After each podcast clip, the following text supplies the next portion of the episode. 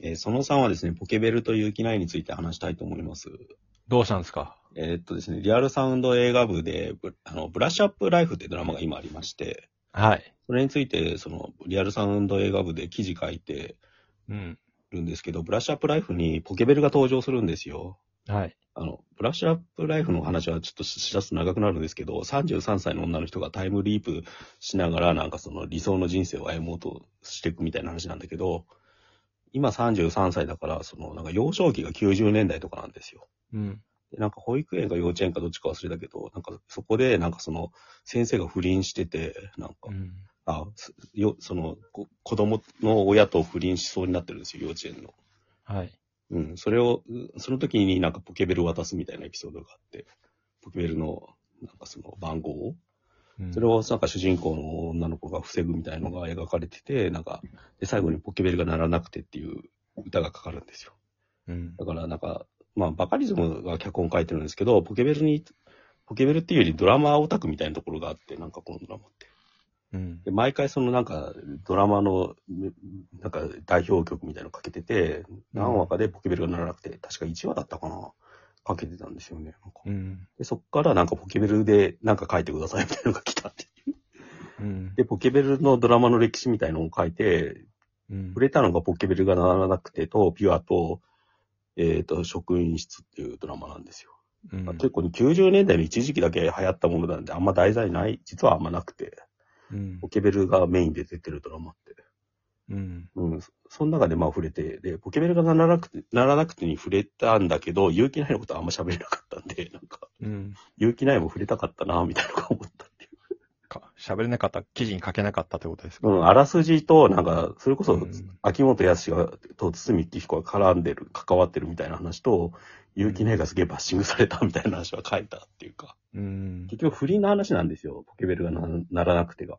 うん尾。形健と勇気ないが不倫する話。まあ、勇気ないは我々直撃世代ですから、うんね。勇気ない世代ですよ。かなりすごかったですからね。あのーえ、た、例えば AKB がブレイクした時に、うんメディアを席巻、雑誌を表紙とかグラビアとか席巻したんですよね。うん。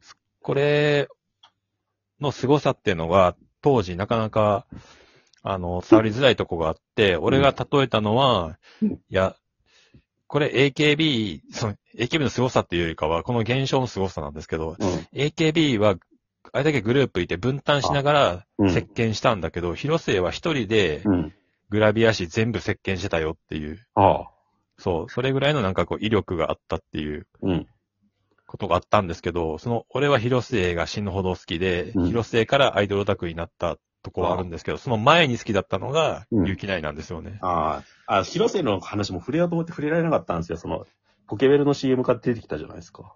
広末の話をしだすと、その、1ないん万で、もうやんないですけど。何百とか、うん、また行ってしまいます戻るんですけど、その、その3で終わらないですね。はい。できないっていう、まあ、女優って言った方がいいのかな、なんか。うん、もともとだから劇団員なんですよね。へえ。うん。だやっててうん、あの、まあ、芸能界入っていくんだけど、最初歌手にならないか的な話があってへったえぐらい、なんか声が特徴的だったみたい。で、なんですけど、うんなんか、でも、その世の中的な、はい。なんだろうな、ブレイクポイント、一番のブレイクポイントは多分北の国からですよでねす。ね。92でしたっけ。で、そのちょい前ぐらいかなうん。ウーマンドリームっていうのがあったのかなウーマンドリームは後ですね。後か。時系列後にあっでて2年ぐらいに結構一気にわーって出てるんですよ。うんちょ。あって、うんで、その後に満を持してじゃないですけど、ポケベルがならなくてっていう主演ドラマって言っていいのまあか尾形健が主演なのかな、実質は。なうん。けまあ、その2番手ぐらいの位置ですよね。まあでも、新人女優でこの位置ってすごいですよ。うん。まあ、テレ当時の、だから、日本テレビのドラマっていうのが割と、まだ方向性が決まってなくて、うん。これ土曜10時とかにやってたんですよ。9時か。うまあん。今土曜9時枠。俺は中1ですね。金田一とか家なき子の前のドラマなんですよ。うん。だから結構その隙間に入ってきたって感じはありますよね。今考えると。だから中1でテレビドラマを、というか、あはいの、その女優目当てでめちゃめちゃ見まくるみたいな、毎回録画するみたいなことになっていった走りでそす、んなに見てたの はい。なるほど。はい。VHS でしたね。うん何が魅力だったんですか、勇気ない。顔ですね。顔 ビジュアルだ、カレンダー買って貼ってましたもん、部屋に。ずーっと。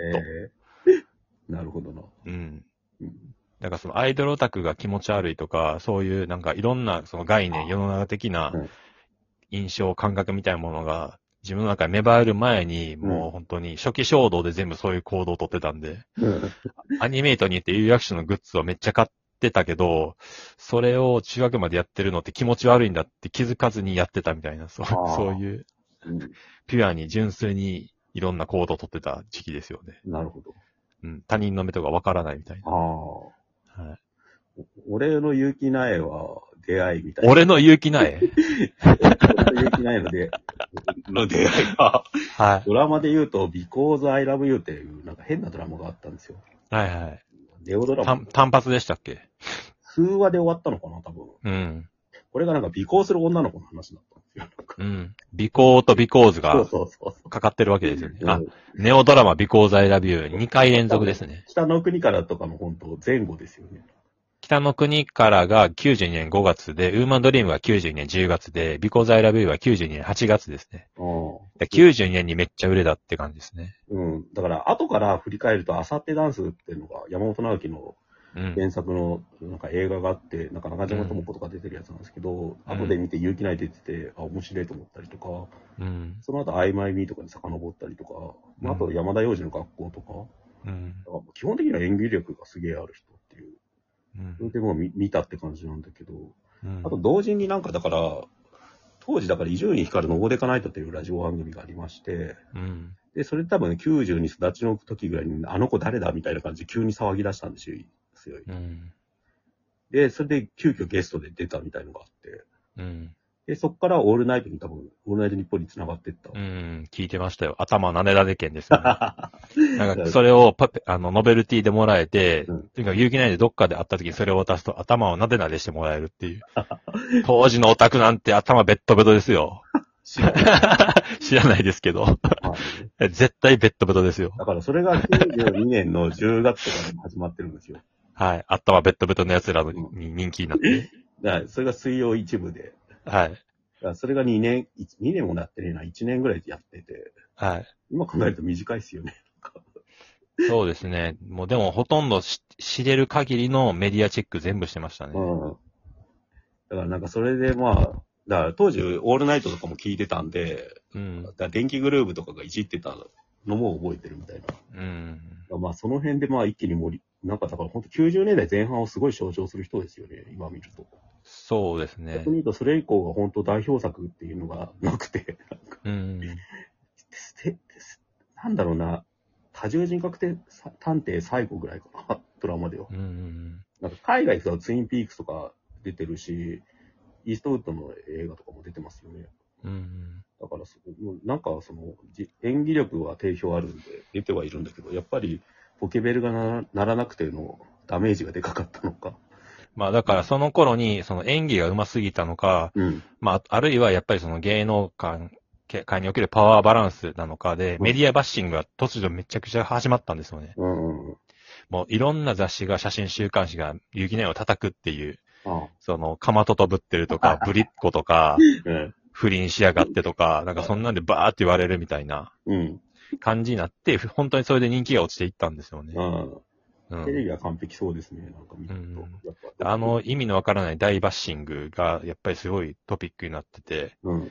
うん、本人もなんか、そのことは後年になってかか語ったりもしてますけあど、あ。だから、なんかあんまいい役がももらえないっていうか、やらなくなって、いい作品とか、で、海外に行くんですよね。うん90年代末ぐらい。なんかギリシャに留学とかしたんじゃないうん。 出てるやつすげえんだよね。洋島からの手紙だったり、ミッドナイトエンパイアだからデビッド・リンチですよね。うん、その後に出たのが。だで、ツインピークス出てるから。あだだからなんかそのバッシングとかがあったのも象徴的というか、うんあの、本当にアイドル冬の時代に出てきあた、うんふあのーあい青春派アイドルみたいな、若手女優、アイドル女優でもあ、だったはずなんで、だったはずっていうか、だったんですよね。うん。やっぱり、じなんていうか、時代にの乗れなかったというか、いや90年代前半じゃなきゃ出てこなかったかもしれないけど、うんどこに出てきちゃったからこそ、ぜなんか、どこにも行けなくなっちゃったみたいな。 そうそうそそうだよな。う。うん。絶対、2000年代とかに出てたらさ、宮崎葵とかさ、ああいうポジションに出ましたよ。うん。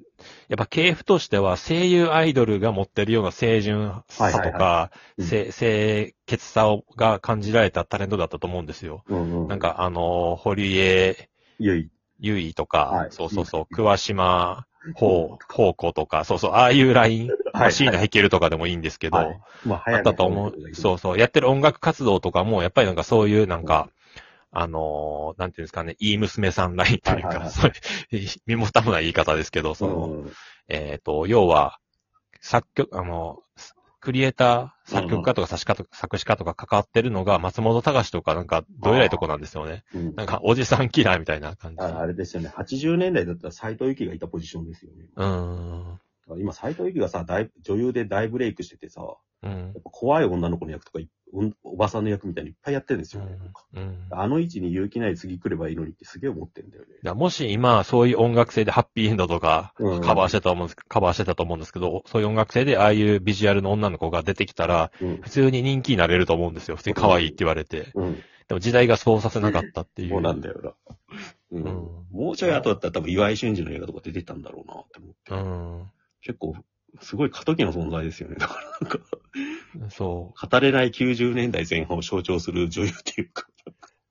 だって俺、ワウワウの、うんなんだっけな、サテライト、はい。なんとかでしか聞け、しセントギガ、はい。すごい特殊なラジオ番組を、V- VHS に録音して聞いてましたもん。明日になればっていう。き95年の、1年ぐらいあったのかな。これ、その2に行くんですか 行きますね。わかりました。じゃあその2に行きます。